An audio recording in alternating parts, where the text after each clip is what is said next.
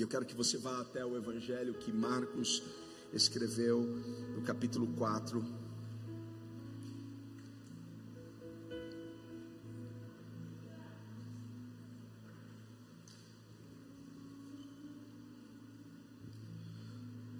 Nós vamos ver uma das, das minhas histórias preferidas da Bíblia.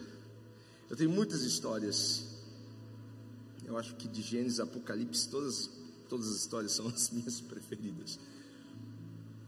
Mas nós vamos ver uma parábola, uma parábola que Jesus contou. Você sabe o que é uma parábola? Uma parábola é uma história terrena com um significado celestial. Era assim que Jesus conseguia trazer o significado do reino para as pessoas, fazendo-as entender.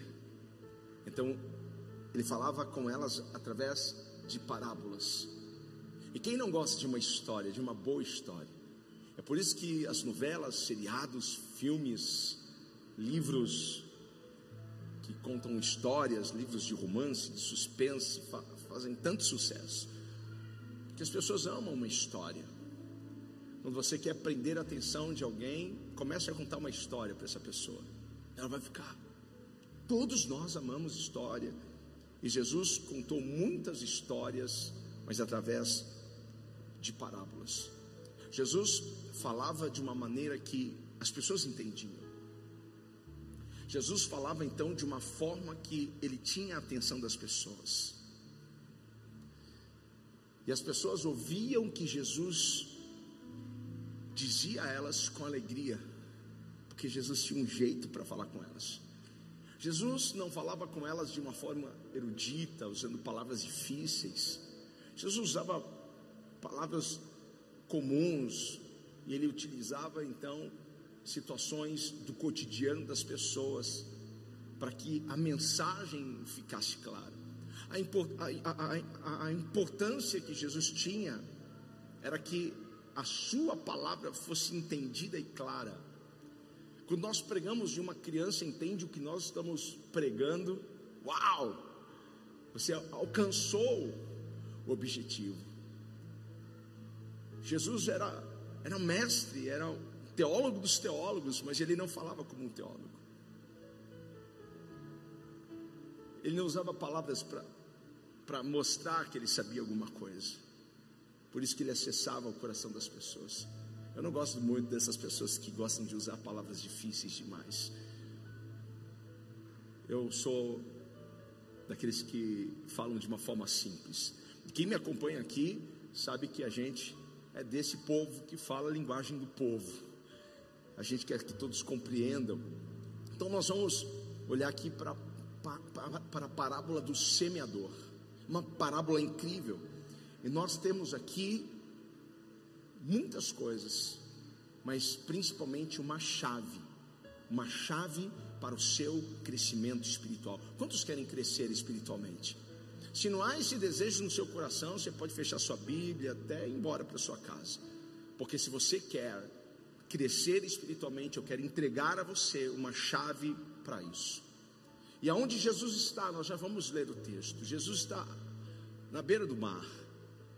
Mas não era o mar, era o mar da Galileia, que na verdade era um grande lago de água doce. E Jesus, vira e mexe, estava por ali compartilhando algumas coisas. Jesus ele sempre escolhia um bom lugar, um bom cenário para ensinar. Como ele valorizava o ambiente, não é? Jesus ensinou muitas coisas. Talvez a mensagem mais mais profunda, o sermão da montanha, ele, ele ministrou num lugar lindo. E quando você for comigo agora em novembro para Israel, nós estaremos lá.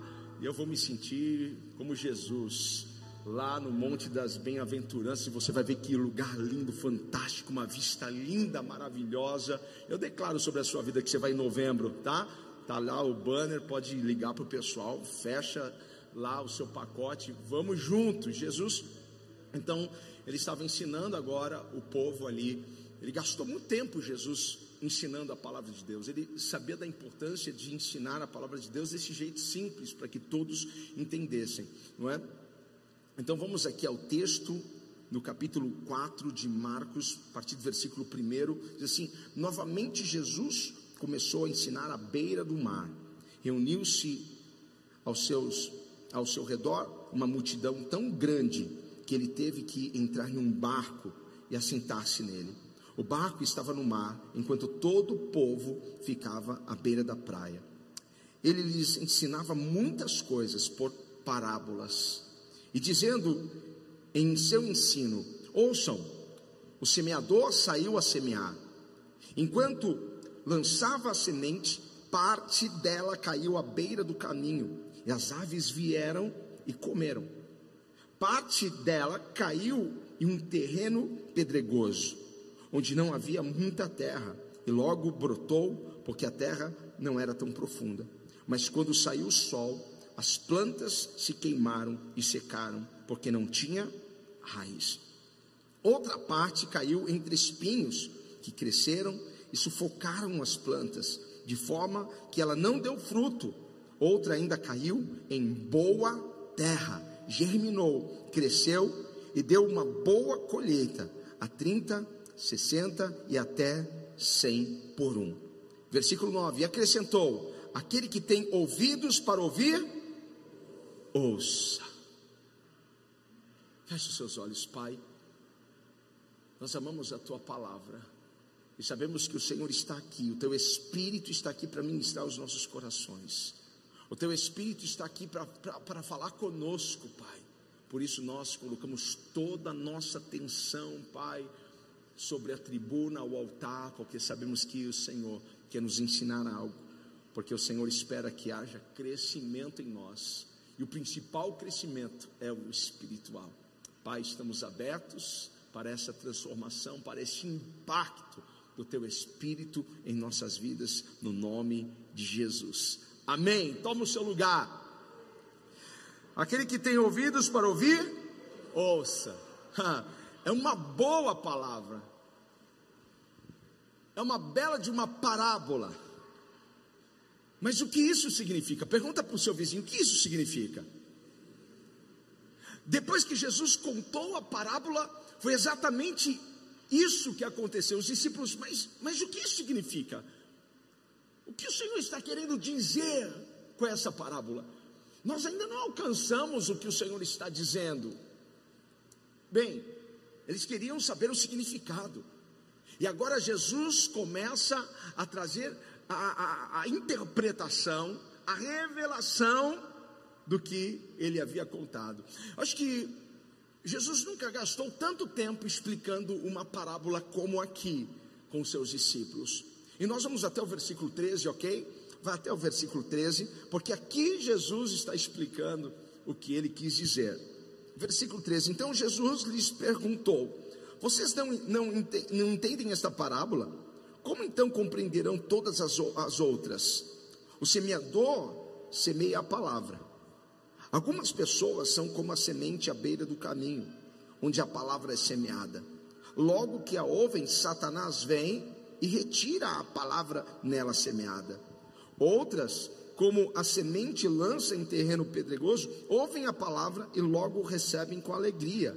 Todavia, visto que não têm raiz em si mesmas, permanecem é, por pouco tempo.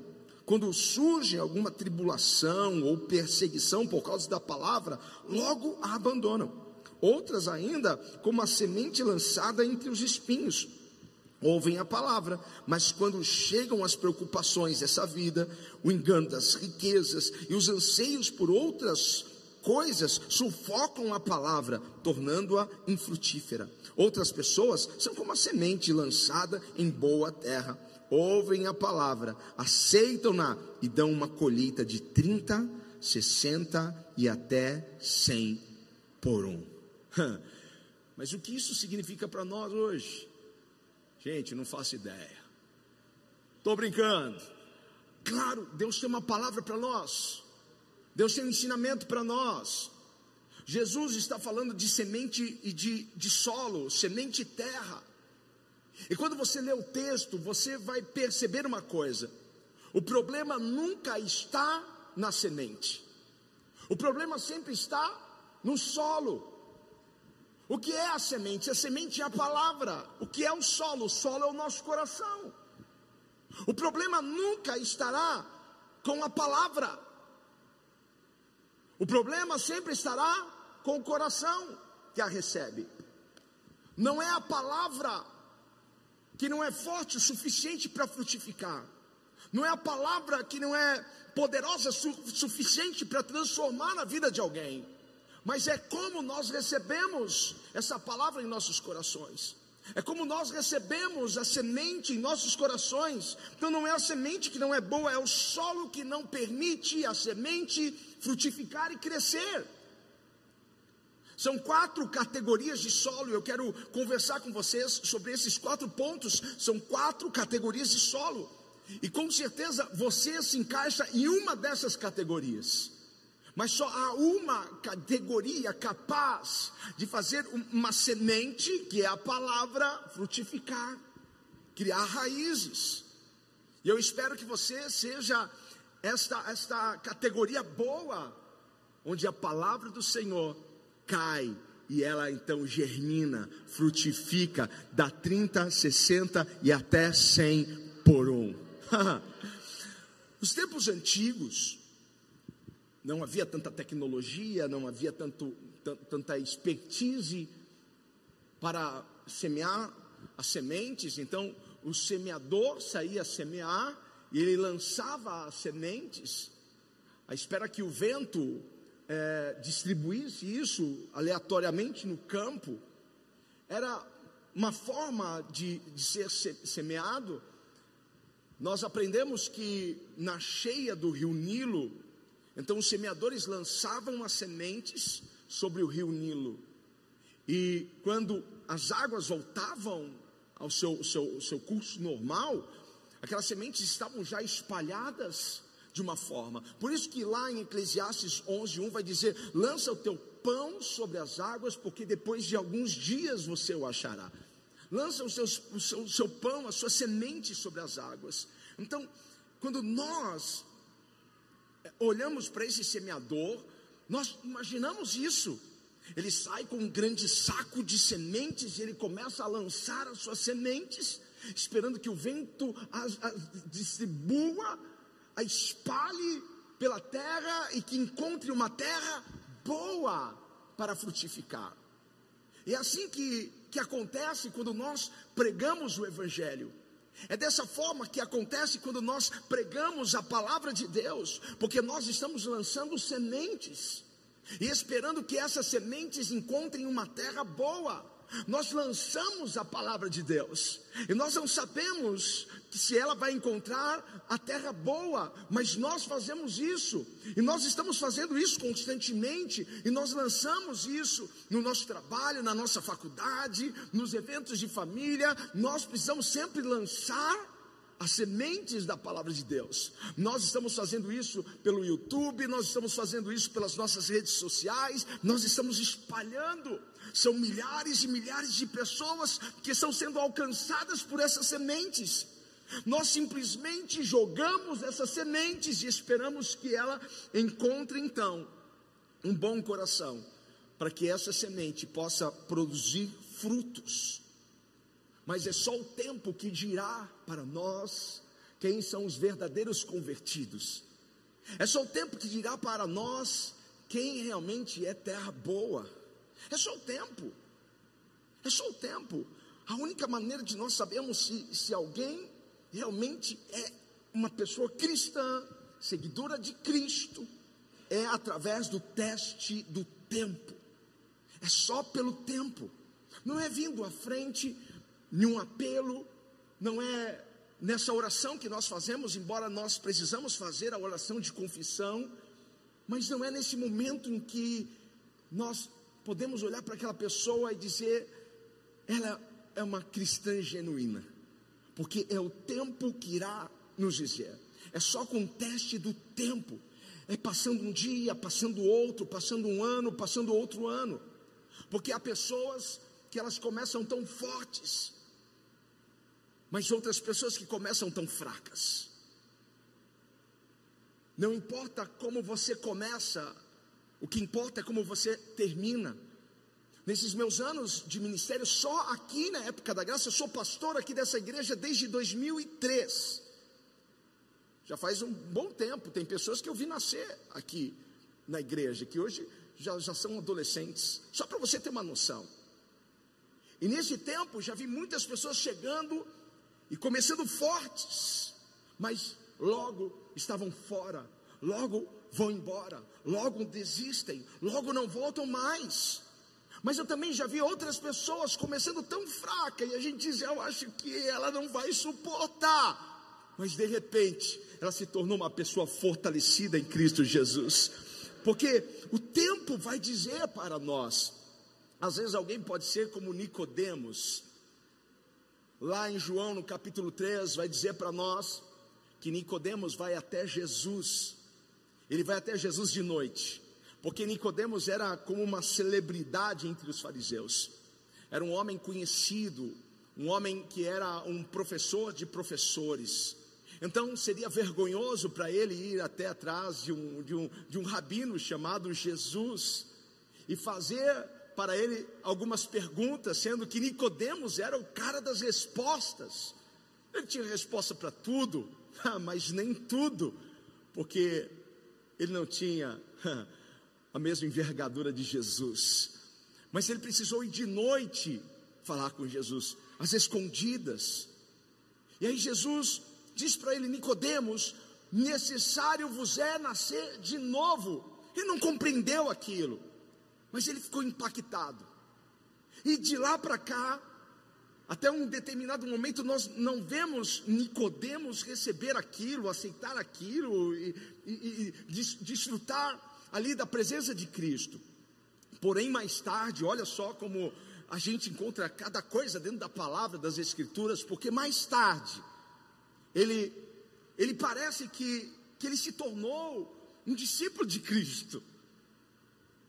Nós não temos isso explícito, mas eu quero mostrar isso dentro da, da palavra para você, porque quando Jesus foi crucificado, ele deu o último suspiro, quando retiraram ele da cruz, ele precisava ser levado a um sepulcro.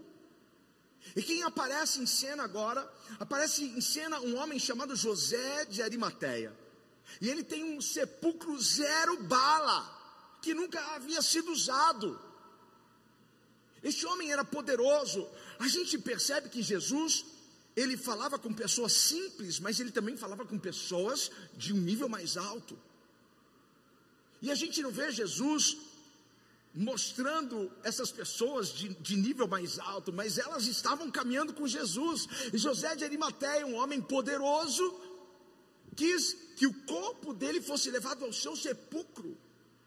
Mas ele não vai sozinho. Quem está com José de Arimateia? Nicodemos. Você percebe como Nicodemos começou? Fraco ou forte? Fraco. Mas como ele terminou? Não. Eu vejo, eu vejo algo aqui dentro disso. Porque o mais importante para nós não é como nós começamos, mas é como nós terminamos. Então algumas pessoas podem começar fortes, terminarem fracas, mas outras podem começar fracas e terminarem fortes. Quantos lembram de Judas Iscariotes? Como ele começou forte, não é?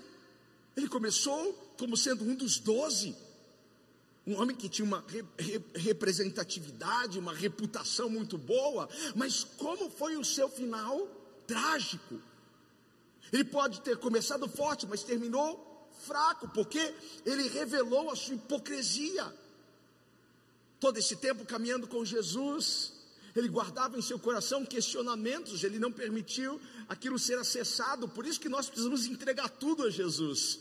Porque talvez na caminhada, se, se nós não entregarmos tudo, em algum momento nós podemos terminar de uma forma trágica.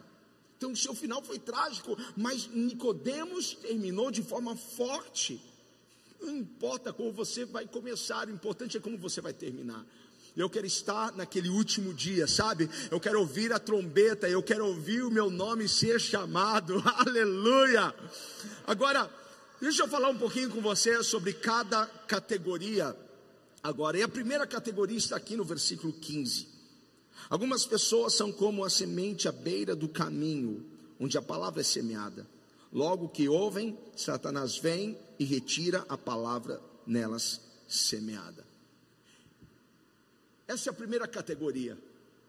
Aquelas que ouvem à beira do caminho, aquelas pessoas que ouvem à beira do caminho. E sempre que você lança semente, nós precisamos saber que Satanás virá para roubar essa semente. Você já pregou o evangelho para alguém do seu trabalho e essa pessoa não fez questão alguma de continuar te ouvindo? Você já falou com algum amigo da faculdade sobre Cristo, sobre como ele te impactou, te transformou, e aquela pessoa até ficou com os olhos brilhando ouvindo você, mas não quis dar continuidade no assunto, não, não quis mais saber, e quando você passava, ela meio que se esquivava, fugia de você.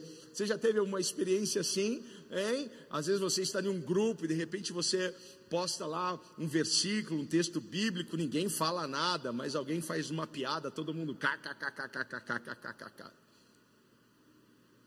Nós lançamos sementes e essas sementes podem cair à beira do caminho. Essa é uma categoria de coração, essa é uma categoria de solo.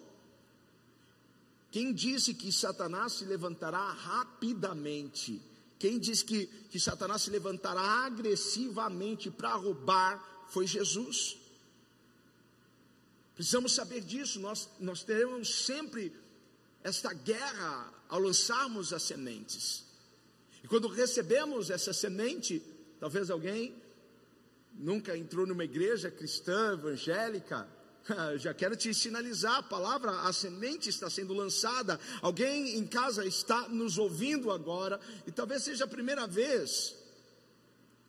A palavra está indo, está sendo lançada, mas Satanás está se levantando de alguma forma, porque esses corações, ainda há neles muitas coisas competindo com a palavra de Deus. Há muitas coisas na mente dessas pessoas que ainda, sabe, é, é, é, não, não permite que, que ela foque aquilo. Então, elas perdem, elas se distraem. Satanás vem nesse momento e rouba a palavra. Porque elas ainda estão envolvidas com, com, com coisas, sabe, que não.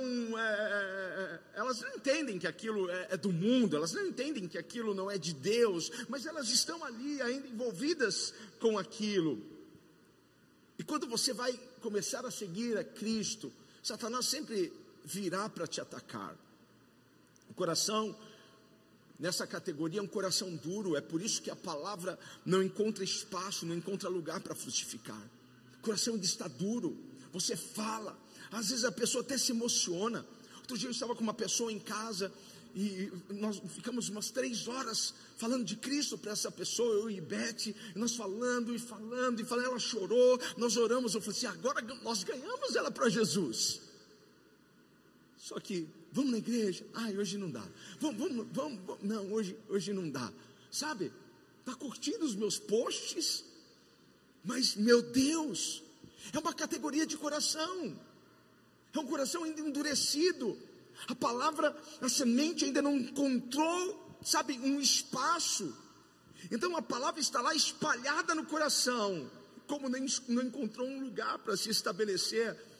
Satanás vem e rouba esta palavra, e ele rouba rápido isso, porque um coração endurecido não permite a palavra de Deus frutificar dentro deles. Essa é a primeira categoria. Nós temos uma, uma outra categoria, a segunda categoria que está no versículo 16. Eu sei que hoje está diferente, eu estou como um professor aqui para vocês, mas glória a Deus. Quantos amam a palavra do Senhor? Eu quero ensinar vocês, porque esse vai ser o ano do seu crescimento. Não apenas do seu crescimento profissional, não apenas do seu crescimento financeiro, mas vai ser o ano do seu crescimento espiritual. Amém? Você vai ser transformado de uma forma tão poderosa que as pessoas não irão te reconhecer. Versículo 16: Outras, como a semente lançada em terreno pedregoso, ouvem a palavra e logo recebem com alegria. Todavia, visto que não têm raiz em si mesmos, permanecem por pouco tempo. Quando surge alguma tribulação ou perseguição por causa da palavra, logo a abandonam essa categoria de solo rochoso. Eles ouvem, preste atenção, eles ouvem a palavra e recebem a palavra com alegria. Diferente do primeiro solo, que a palavra não, não encontra um lugar, aqui encontrou um lugar. É recebida a palavra com alegria, mas como o solo é rochoso, não cria raízes, não podem aprofundar as raízes. Ela começa a germinar, ela começa a se desenvolver. Você pensa, agora vai, mas não vai, porque não dura muito tempo. Porque assim que os problemas surgem, assim que as dificuldades vêm, assim que as perseguições vêm, porque nós que somos crentes há um bom tempo, cristãos há um bom tempo, nós sabemos que somos perseguidos. Somos ou não somos? Somos perseguidos pela nossa fé, pela, pela luz que brilha em nós. Às vezes a gente está tá assim, poxa vida, mas por que, as pessoas me perseguem tanto? Eu não tenho nada. Você já pensou nisso? Você não precisa ter nada, é só a luz que está em você faz com que essas pessoas sabem, ah, eu não quero ela na minha frente. Então, quando vêm as tribulações, quando vêm os problemas, quando vêm as dificuldades, quando vem a perseguição, elas não aguentam, elas abandonam, porque falta raiz. A semente não vai conseguir criar raiz num, num, num, terreno pedregoso. Por isso que logo ela murcha com sol escaldante. Por isso que logo ela não, não persevera.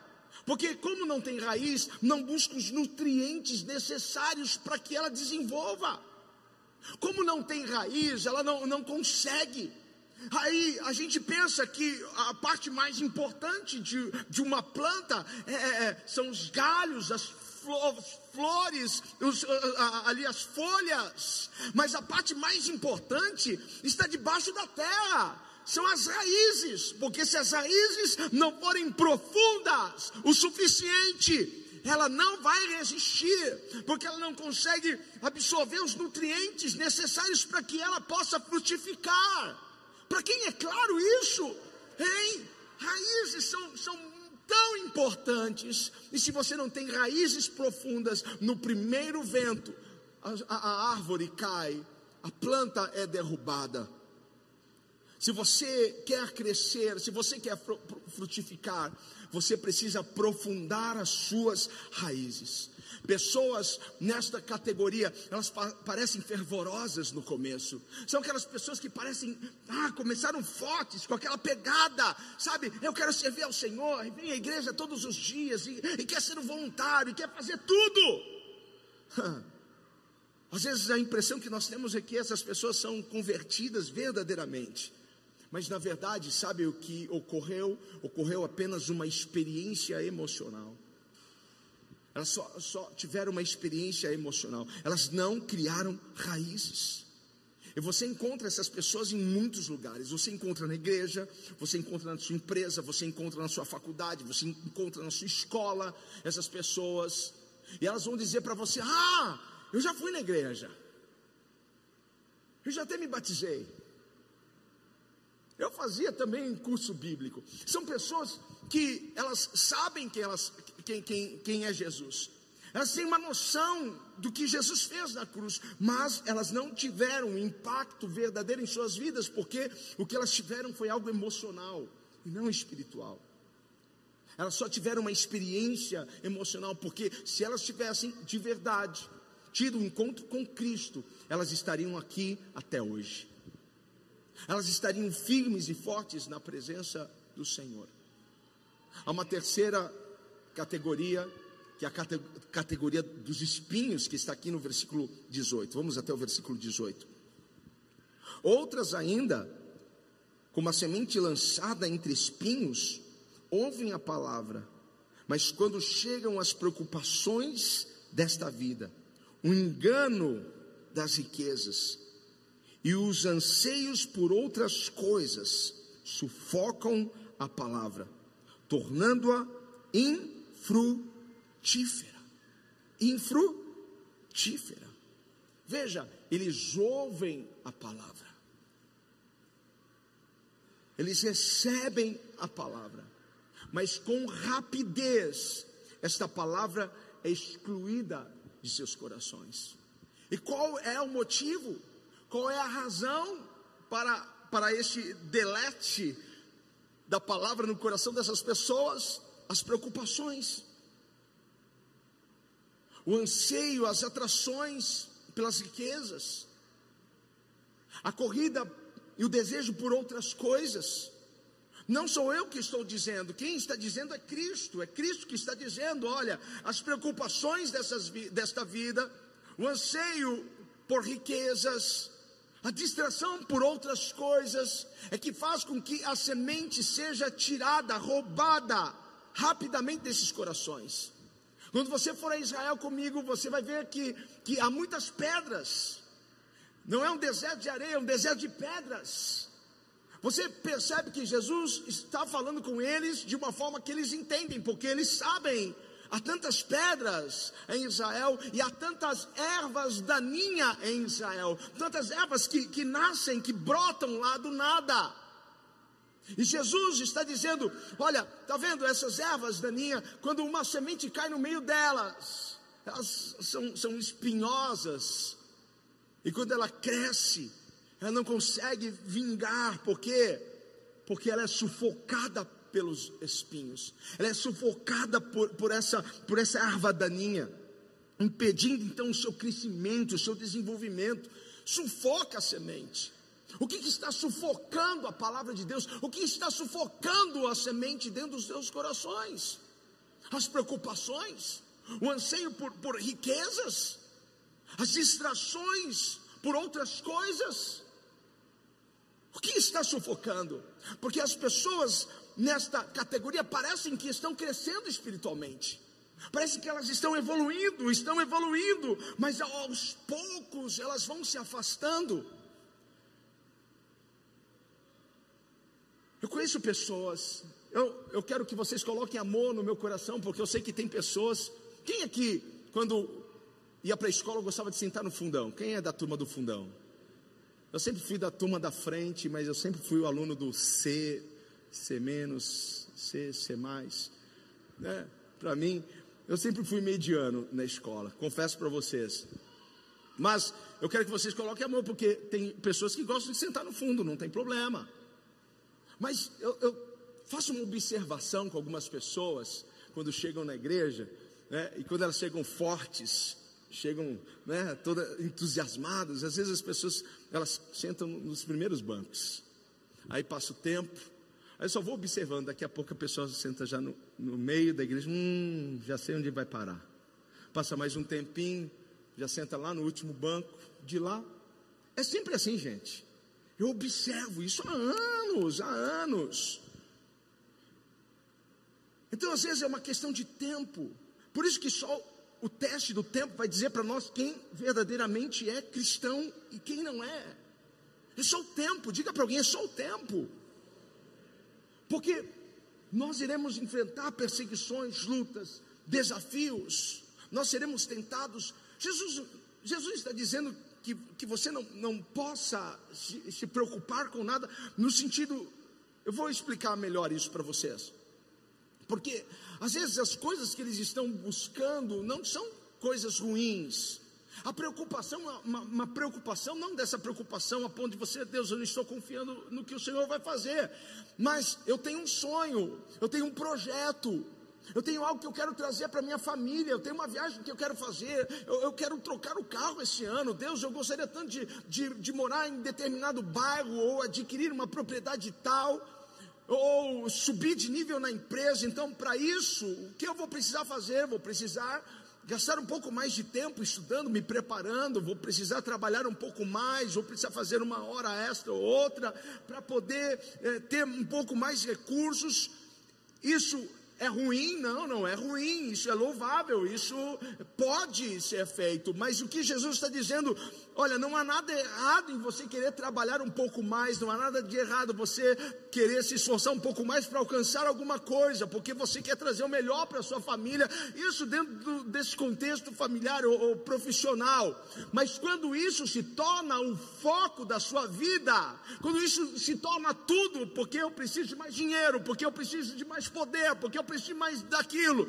Aí você está entrando em um caminho errado, porque você está fora do que Jesus disse: buscar em primeiro lugar o reino de Deus e a sua justiça, e estas outras coisas Deus vai acrescentar, Deus vai fornecer para você, quando você busca o reino de Deus.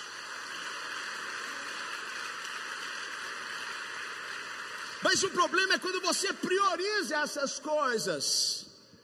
E às vezes é isso que acontece. As pessoas priorizam, então as preocupações dessa vida, os anseios por riqueza, e olha, preste atenção nisso. Jesus está criticando a riqueza. Jesus está criticando quem, quem tem muito dinheiro. Porque às vezes alguém pode pensar que os ricos não herdarão o reino de Deus. Não é isso que Jesus quis dizer. Mas quando essas coisas então tomam e dominam o teu coração, quando o seu Deus deixa de ser o Senhor de tudo para ser Mamon, o Deus do dinheiro. É nisso que Jesus está dizendo. Ah, mas o dinheiro não é a raiz de todos os males? Sim, quando o dinheiro está em primeiro lugar na sua vida, quando tudo que você quer é mais dinheiro, mais dinheiro, mais dinheiro, é aí. Então precisamos tomar cuidado e já começar aqui a meditar, a refletir em que categoria nós estamos. Porque agora nós chegamos na chave de ouro para o seu crescimento espiritual. Aqui está no versículo 20, a chave para o nosso crescimento espiritual. Vamos ler aqui o versículo 20. Outras pessoas são como a semente lançada em boa terra. Ouvem a palavra, aceitam-na e dão uma colheita de 30, 60 e até 100 por um. Essa é a chave de ouro para o seu crescimento espiritual. Me explica melhor isso. Vou explicar para você qual que é a chave de ouro para o seu crescimento espiritual. A chave de ouro é como você ouve a palavra de Deus. É como você ouve, é como você está me ouvindo agora.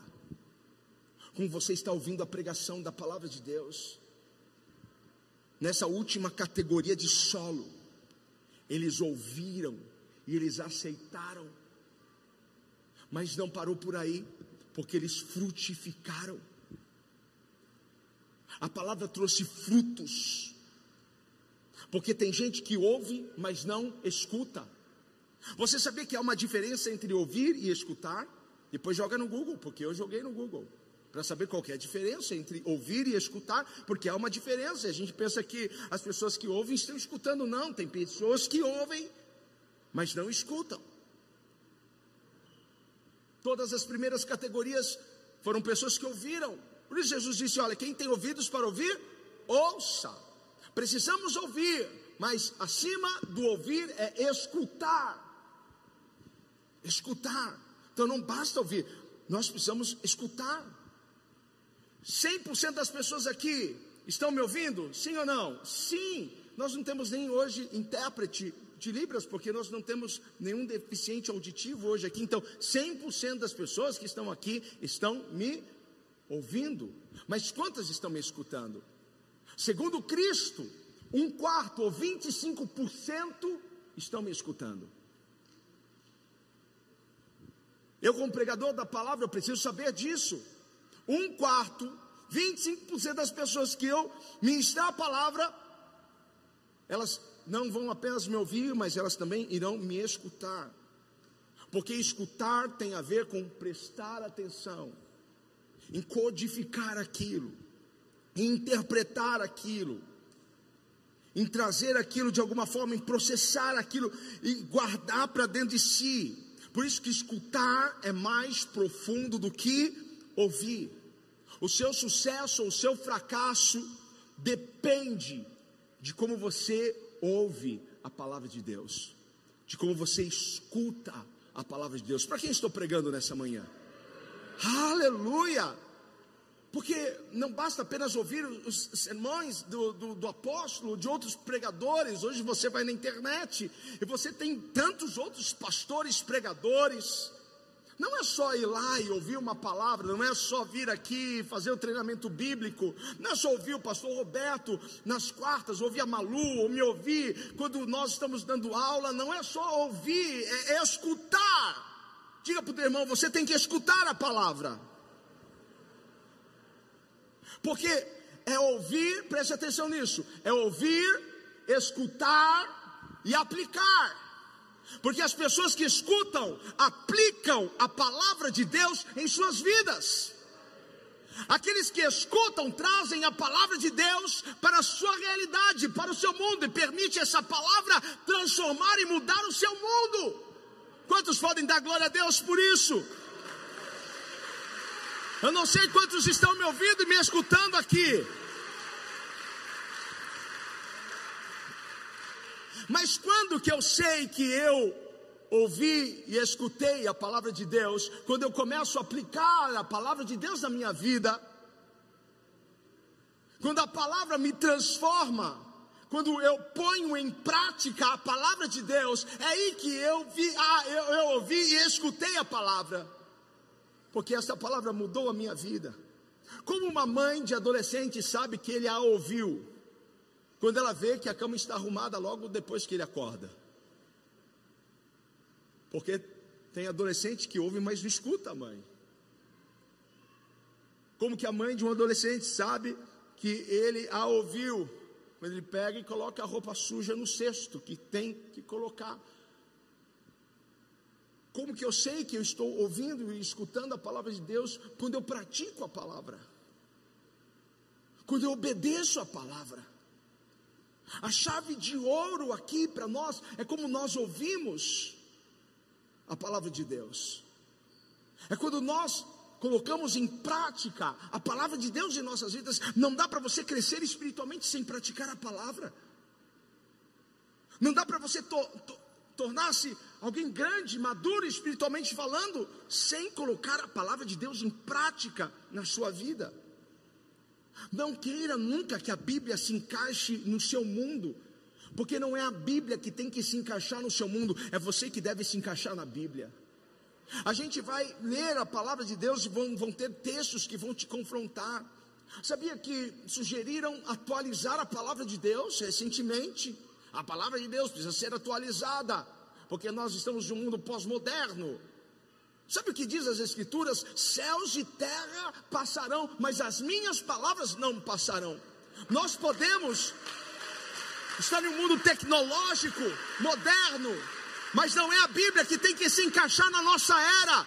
Sempre nós é que teremos que nos encaixar na palavra de Deus. A palavra de Deus não é obsoleta, ela não é ultrapassada, ela vale até os dias de hoje e valerá até a volta do Senhor Jesus. E sabe o que nós vamos continuar ouvindo lá nos céus? A mesma palavra, ela não muda.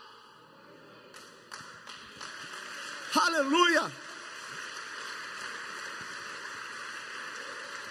Por favor, não seja aquele cristão seletivo que escolhe o que vai ouvir. Eu gosto de ouvir esse pregador, porque esse pregador é benção. Por que, que ele é benção? Porque ele não fala de pecado, não, não, não, não te confronta, não te leva a uma mudança. São pessoas que são seletivas. Quando eu era pequeno, tinha lá na minha casa uma caixinha chamada caixinha de promessa. Quem já teve uma caixinha de promessa? Deve ter até hoje, não é? E aí minha mãe falava assim, filho, sempre que você for sair de casa, pegue um, um papelzinho desse. Aí você pegava um papelzinho e o que saía lá, o Senhor é contigo. Aí você pegava outro papelzinho, o Senhor é o teu pastor e nada te faltará. Gente, eu nunca peguei um papelzinho e falei assim, vai se converter, vai dizimar, vai ofertar, vai, vai... nunca, sabe? Nunca, só tinha coisa boa lá para mim, só promessa, uau, não é? Agora, tem pessoas que são seletivas. Quando Deus está confrontando ela através da palavra, ela tem a pachorra de dizer: Ah, essa palavra não é para mim, essa palavra é para o meu marido que não está hoje aqui. Não é? Ela fica procurando o irmão, nossa, cadê o irmãozinho? É, é para ele essa palavra dura, não é para mim não. Tem pessoas que têm essa capacidade, sabe, de, de, não receber a palavra, de ser seletivo, não seja seletivo, porque o Evangelho não é um Evangelho de conveniência, mas é um Evangelho de transformação. Diga transformação. O Evangelho não é para dar um jeitinho na vida das pessoas, é para transformar a vida das pessoas. E a gente sabe que transformação é uma coisa, é um processo. Transformação é um processo, não é fácil. Nós temos um irmão aqui, Toninho, levanta a mão. O Toninho, para quem não sabe, ele trabalha com transformação de carro. Que ele, você pega, dá um carro lixo para ele, ele transforma esse carro. Sabe aquele programa lata velha, essas coisas, ele pega qualquer carro, gente, é, eu vou lá de vez em quando, eu vejo um carro chegar lixo e sair maravilhoso, só que é um processo, ele precisou lixar, precisou, sabe, desamassar, precisou fazer uma série de coisas, precisou tirar o velho para colocar algo novo, quantos entendem isso, gente? Eu estou aqui usando uma parábola aqui para falar com vocês, então, o Evangelho, ele não é um Evangelho de conveniência, é um Evangelho de transformação. Ele precisa transformar a sua vida. Por isso que eu digo, a Bíblia não é apenas um livro que conta história, mas ela transforma histórias. Ela precisa transformar a sua vida. Então o Evangelho vai te confrontar, vai te confrontar, porque sem confrontação não há transformação. A Bíblia não é um livro para te agradar. A Bíblia é um livro para te transformar e para te salvar. A Bíblia é um livro que vai salvar você. Um médico para salvar um paciente cardíaco, o que você acha que ele tem que fazer? Ele vai lá, cadê o Jô? Jô fez uma cirurgia cardíaca, tem, tem uma cicatriz enorme aqui no peito. O que o médico precisou fazer? Rasgar o peito dele, sabe? Abrir o peito dele para poder salvá-lo. E às vezes nós não temos escolha. Ai, Senhor, me salva desse jeito facinho, sem, sem doer. Não, não tem escolha. Deixa a palavra de Deus transformar você. Deixa a palavra de Deus mudar o teu coração. Deixa a palavra de Deus mudar a sua mente, mudar a sua forma de ser. Permita isso. Não é o pastor que muda você, mas é a palavra que transforma você. É a palavra. Aleluia. Então a gente precisa aceitar o processo da transformação em nossas vidas. Agora veja aqui o detalhe final, já estou correndo para a parte final aqui. Porque Jesus disse que eles ouviram a palavra, aceitaram-na e dão uma colheita de 30, 60 e até 100 por um. Isso é frutificação, diga frutificação. Deus nos criou para sermos produtivos, frutíferos, fecundos. Foi para isso que Deus te criou, e isso em todas as áreas. E aí, se nós formos para João no capítulo 15, Jesus está dizendo assim: Eu sou a videira verdadeira, vós sois os ramos. E todo ramo que estiver em mim, esse dará fruto. E Jesus diz: Permanecei em mim, como eu dou fruto? Como eu frutifico? Estando em Cristo, permanecendo em Cristo. Qual é a forma que eu tenho de glorificar o Pai? Segundo Cristo, em João 15, quando nós frutificamos, nós glorificamos o Pai. Eu não estou glorificando o Pai ao pregar, eu não estou glorificando o Pai ao tocar, mas eu estou glorificando o Pai ao dar frutos. Mas para isso eu preciso permanecer em Cristo. E o que é o fruto? O fruto são os resultados, são as minhas ações, os resultados que eu gero para o reino, as minhas ações que eu gero para o reino, porque os frutos é a evidência de que eu sou um verdadeiro seguidor de Cristo. Como as pessoas vão me conhecer? Ah, é, é só entrar lá na sua rede social, elas vão te conhecer. Não, não é pela minha rede social, pelos frutos. A Bíblia diz que é pelo fruto que você conhece a árvore.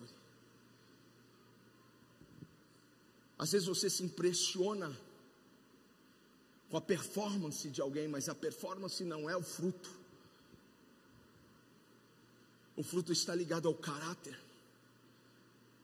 O fruto está ligado ao domínio do Espírito Santo na vida dessa pessoa.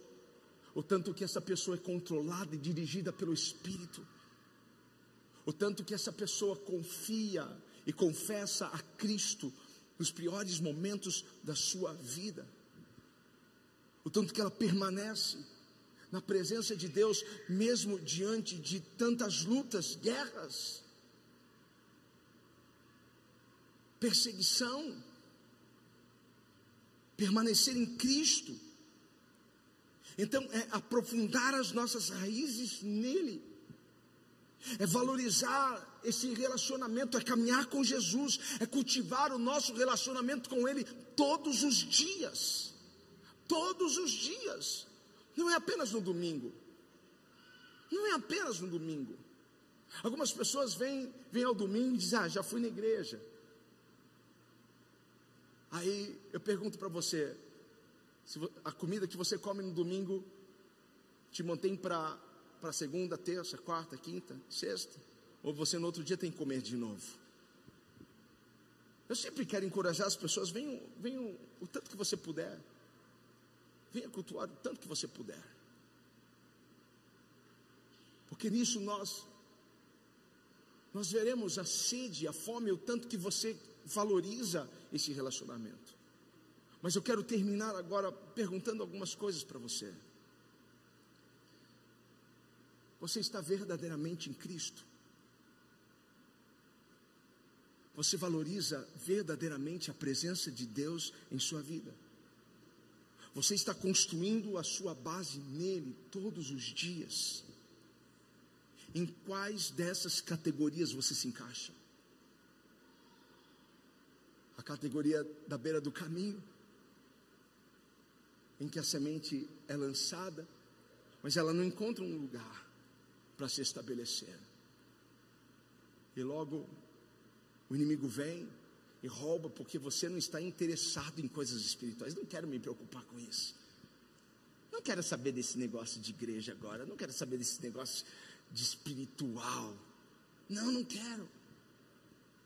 Ou você está na categoria do solo pedregoso, do coração rochoso.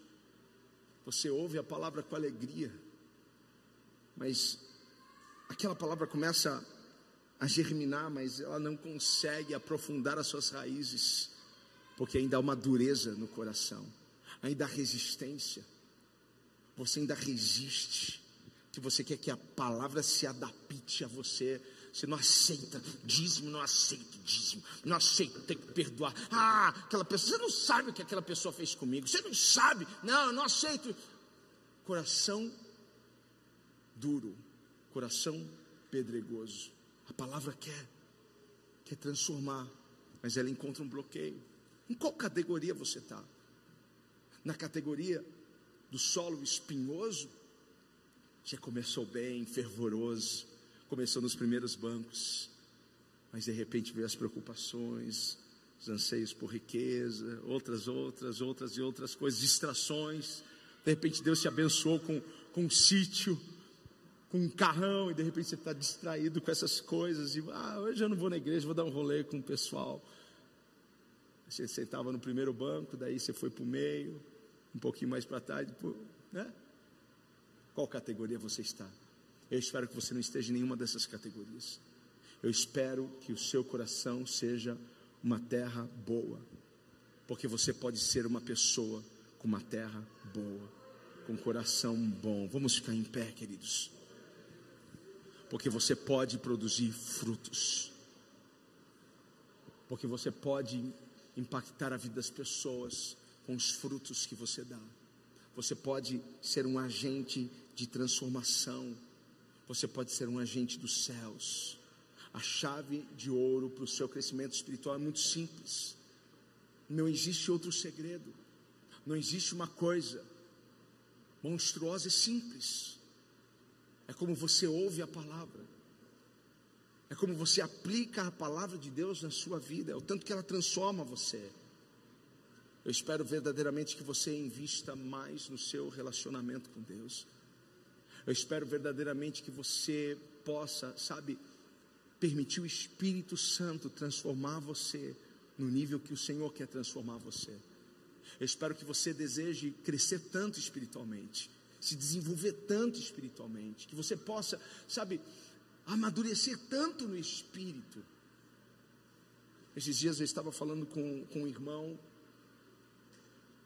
e ele está precisando ser transformado em algumas áreas da vida dele. Eu falei assim: busque essa transformação. Eu falei assim: esses dias eu li alguma coisa lá no Instagram, eu falei assim: olha, mude, mude a tal ponto que as pessoas tenham que te conhecer de novo. E eu falei para ele assim: busque essa transformação, a tal ponto que as pessoas terão que te conhecer de novo. Eu não estou conhecendo você, porque você está transformado, porque você está mudado, porque você verdadeiramente é um cristão, é um seguidor de Cristo. Da mesma fonte não pode jorrar água doce, água amarga. Quantos já leram isso na Bíblia? Hein? Da mesma fonte não pode jorrar duas, duas, duas águas. Ou você é, ou você não é. Porque no final de tudo, o Senhor vai fazer a diferença daquele que serve com aquele que não serve, daquele que é, daquele que não é. Feche os seus olhos, põe a mão no seu coração.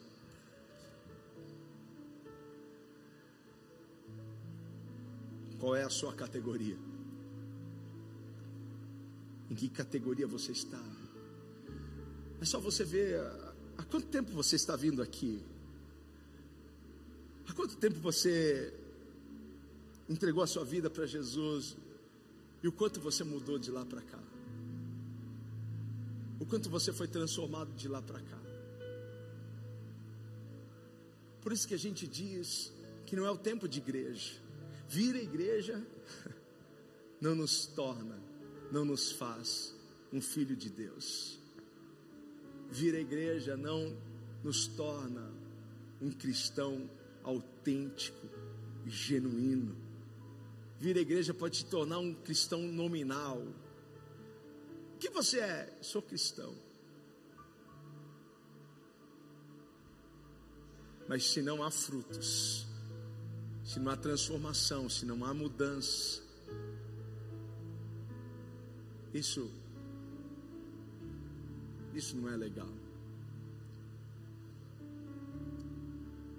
Algumas pessoas, com tão pouco tempo, elas ouviram menos do que você da palavra, mas escutaram mais do que você. Algumas pessoas eu conheço, e elas conhecem tanto a Bíblia, elas conhecem mais do que eu. Só que o problema não é o tanto que você conhece, mas é o tanto que você pratica é o tanto que você aplica essa palavra na sua vida. Porque se você entendeu, ame a Deus, ame a Deus acima de todas as coisas, e ame o seu próximo como a ti mesmo. Se você escutar isso, aplicar isso na sua vida, já vai começar uma grande transformação. Uma grande transformação. Que você possa, neste momento, pedir, Espírito Santo, venha, venha me transformar. Venha me transformar. Mude minha forma de, de pensar, de falar. Às, às vezes nós pensamos que, ah, mas isso daqui não tem nada a ver. Eu acho que o diabo, o diabo criou esse nada a ver. Porque tem tudo a ver. Você deve ser um canal de bênção na vida das pessoas. Porque pessoas abençoadas são pessoas abençoadoras. Seja um agente do Senhor aqui na terra. Que a sua família, que a sua esposa, seu esposo, seus pais possam ver os frutos, os frutos possam ver a paz, a alegria, o amor, a benignidade, a fidelidade, a fé, a mansidão, o domínio próprio, que eles possam ver isso na sua vida. Que eles possam ver uma paixão tão grande pela presença do Senhor. Não abra mão da presença de Deus. Não abra mão da presença do Espírito Santo. Diga a Ele: Eu quero te buscar todos os dias. Eu quero mais e mais de Ti. Eu quero mais e mais. Senhor conhece suas fraquezas, suas limitações, mas leve isso para Ele. Converse com Ele, me ajude aqui nessa área. Eu quero mudar nessa área. Eu preciso mudar nessa área. Senhor, no nome de Jesus, eu intercedo, Senhor, pelos meus irmãos. Eu imagino, Senhor, a luta de alguns, mas nós podemos, ó Pai, fazer um upgrade hoje. Nós podemos sair daquela primeira categoria, nós podemos sair daquela segunda categoria, nós podemos sair daquela terceira categoria para a quarta categoria. Nós podemos, ó Pai, ah, Senhor, ter esse upgrade. Nós podemos, ó Pai, mudar, Senhor, nosso coração para um coração bom, para uma terra boa, em que a tua palavra ela cai, e ela germina, ela cresce, ela frutifica, Pai. Que o mundo veja o Senhor em nossas vidas. É o que eu lhe peço, no nome de Jesus. Aplauda o Senhor. Glória a Deus.